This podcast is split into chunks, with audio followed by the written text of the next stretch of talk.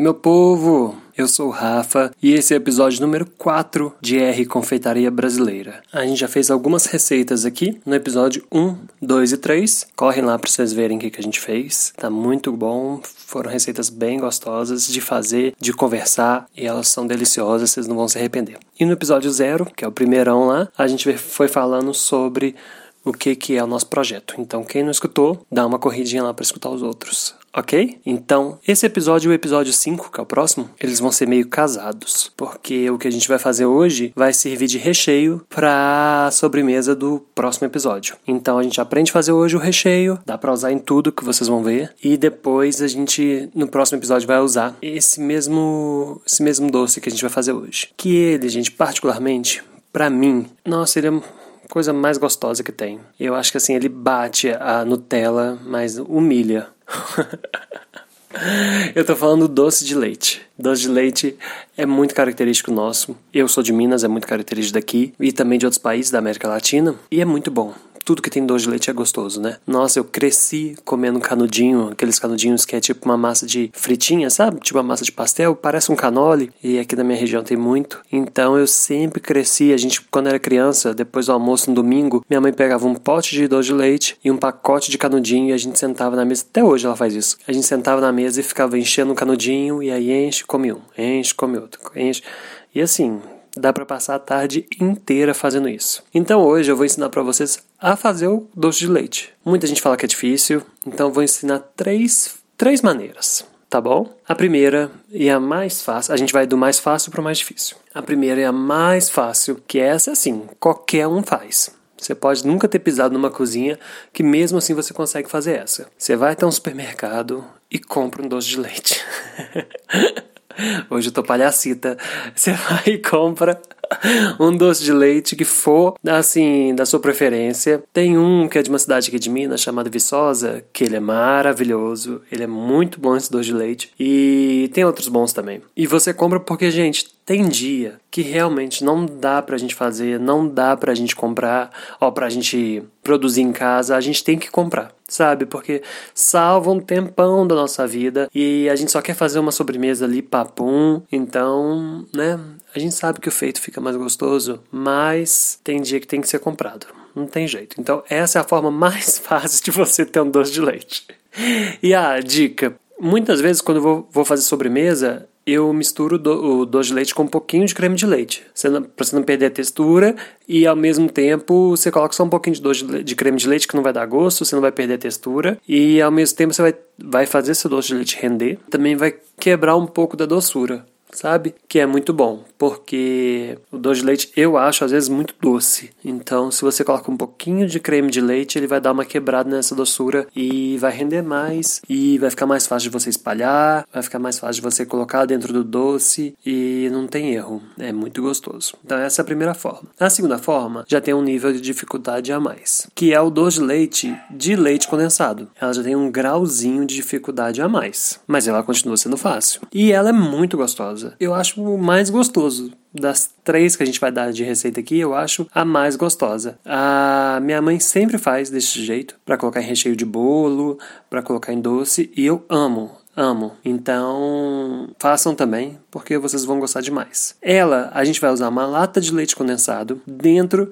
de uma panela de pressão. Sim, gente, é praticamente uma ogiva nuclear que vocês vão criar em casa. eu morria de medo de fazer. Porque todo mundo cria um medo gigante em torno da panela de pressão. E eu realmente morria de medo. Mas não é um bicho de sete cabeças vocês vão entender. Pega a lata de leite condensado, retira o papelzinho todo, lava ela e coloca dentro da panela. Se a sua panela for da pequenininha, você coloca ela deitada para tentar cobrir até o a água passar da latinha, a latinha ficar toda submersa. Se a sua panela for grande, você consegue colocar a latinha em pé. Tem que cobrir, mas não pode, você tem que também respeitar o limite da panela de pressão, né? Que tem que sobrar um espaço ali dentro sem água, porque senão a pressão não vai funcionar. Então, tem umas panelas que são tão pequenininhas de pressão que a lata não fica toda submersa. Então, quando for assim, você vai colocar a lata, cobrir até onde der, até onde for o seu limite da panela, fecha, aí você vai deixar 15 minutos, abre a panela, vira a lata, né? Pode até fazer uma marcaçãozinha com caneta na, na lata, vira a lata e deixa mais 15 minutos. Vai dar certo. Se a água cobrir toda a panela, ali por volta de 20 minutos, 25 minutos, isso sempre dependendo do seu forno, do seu fogão, né? Sempre quando eu falo uma coisa de tempo, eu estou usando baseado no meu forno e no meu fogão. Cada pessoa, cada forno é de um jeito, cada fogão é de um jeito. Então tem que ver. Mas a panela de, a, a, o doce de leite vai dar mais ou menos uns 20 minutos, 25 minutos dentro da panela. Pode deixar 25 minutos que não vai dar ruim, não. Se a água cobriu a lata e tá tudo certinho, não vai dar problema, não. Isso sempre contando depois que a panela começa a chiar, porque aí já pegou a pressão, tá bom? Não é da hora que você coloca a primeira vez, não. Porque tem um tempinho para a panela começar a funcionar. E aí, gente, o que, que vai acontecer? Depois que você abriu a panela de pressão, saiu toda a pressão e você viu que você, deixou, você deixa a lata esfriar, tá? Completamente, porque ela pode queimar sua mão mesmo. Vai por mim, deixa esfriar essa lata. E aí você vai. Deixa, viu que ela tá friazinha lá no canto, né? Abre a lata. Você vai ver que já que não é mais um, um leite condensado já virou um doce de leite. Você vai virar essa lata no recipiente, tá? E aí não precisa ser batedeira não. Pode ser num, num bol mesmo que você vai deixar esse doce de leite e pode vir com fouet ou com garfo mesmo, tá? Nesse caso a gente vai, pode fazer até com garfo mesmo. Então tirou tudo da, dentro da lata, colocou no recipiente e aí você vai misturando ali com um garfo, um, uma colher, um fouet, até ele ficar homogêneo. Você vai ver que ele vai sair mais durinho, vai ser mais pedaçudo, mas quando você vai misturando, vai tudo se misturar e vai ficar com uma textura linda de leite de doce de leite. O leite condensado virou doce de leite. Vai ficar uma, uma textura linda ali e, e é uma delícia. Vai por mim. E aí tem gente que fala que consegue fazer com caixinha. Só que a caixinha eles revestem com papel alumínio e coloca dentro da água. Eu nunca tentei. Porque eu acho que assim, você já vai colocar uma caixa com papel alumínio dentro de uma panela de pressão, se a lata já é perigosa, imagina o resto. Imagina você colocar papel alumínio numa caixa, nossa, é uma bomba. Aí eu nunca tentei, aí eu tenho medo. Mas qualquer dia eu vou fazer, porque eu fico pensando na caixinha. Se sair no, no formato da caixinha, vai ficar tipo um, um requeijãozinho de barra. Só que a doce de leite, será que funciona assim? Depois você colocar na geladeira, ele vai sair, você vai conseguir cortar as barras? Ah, eu vou tentar. Eu vou tentar e se alguém tentar também me avisa, por favor, se deu certo ou não. E agora a gente vai para a terceira e última. E essa terceira e última, ela é mais difícil, tá? Não é difícil de fazer, ela é chata e demorada. é basicamente isso.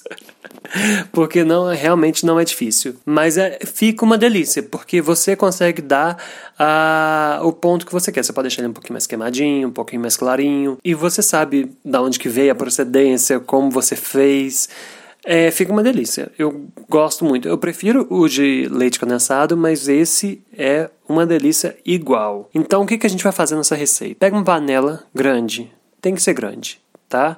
A panela tem que ser grande, não precisa ser um caldeirão de bruxa gigante, mas uma panela grande e com uma altura, né? Não pode ser frigideira. Então o que, que você vai fazer? Nessa panela grande você vai adicionar o leite, o açúcar e o bicarbonato. Lembrando sempre, gente, que todas as receitas estão lá no meu Instagram, Rafa Sávia e também na descrição aqui do episódio. Aí, colocou tudo na panela, liga o fogo, vai, vai, coloca o fogo alto e vai mexendo sem parar até o açúcar derreter e o leite levantar fervura. Quando o leite subir a fervura dele, você diminui o fogo e aí você continua cozinhando a mistura. E aí pode deixar ali um tempo. De tempo, né? Você chega, deixa um tempo, vai resolver outra coisa na sua vida, volta, mistura um pouquinho para não grudar, mistura dos lados, vai no fundo, mistura, deixa ali mais um tempo, vai lá resolver outra coisa, volta, mistura e assim vai fazendo. Mais ou menos entre 45 e 60 minutos,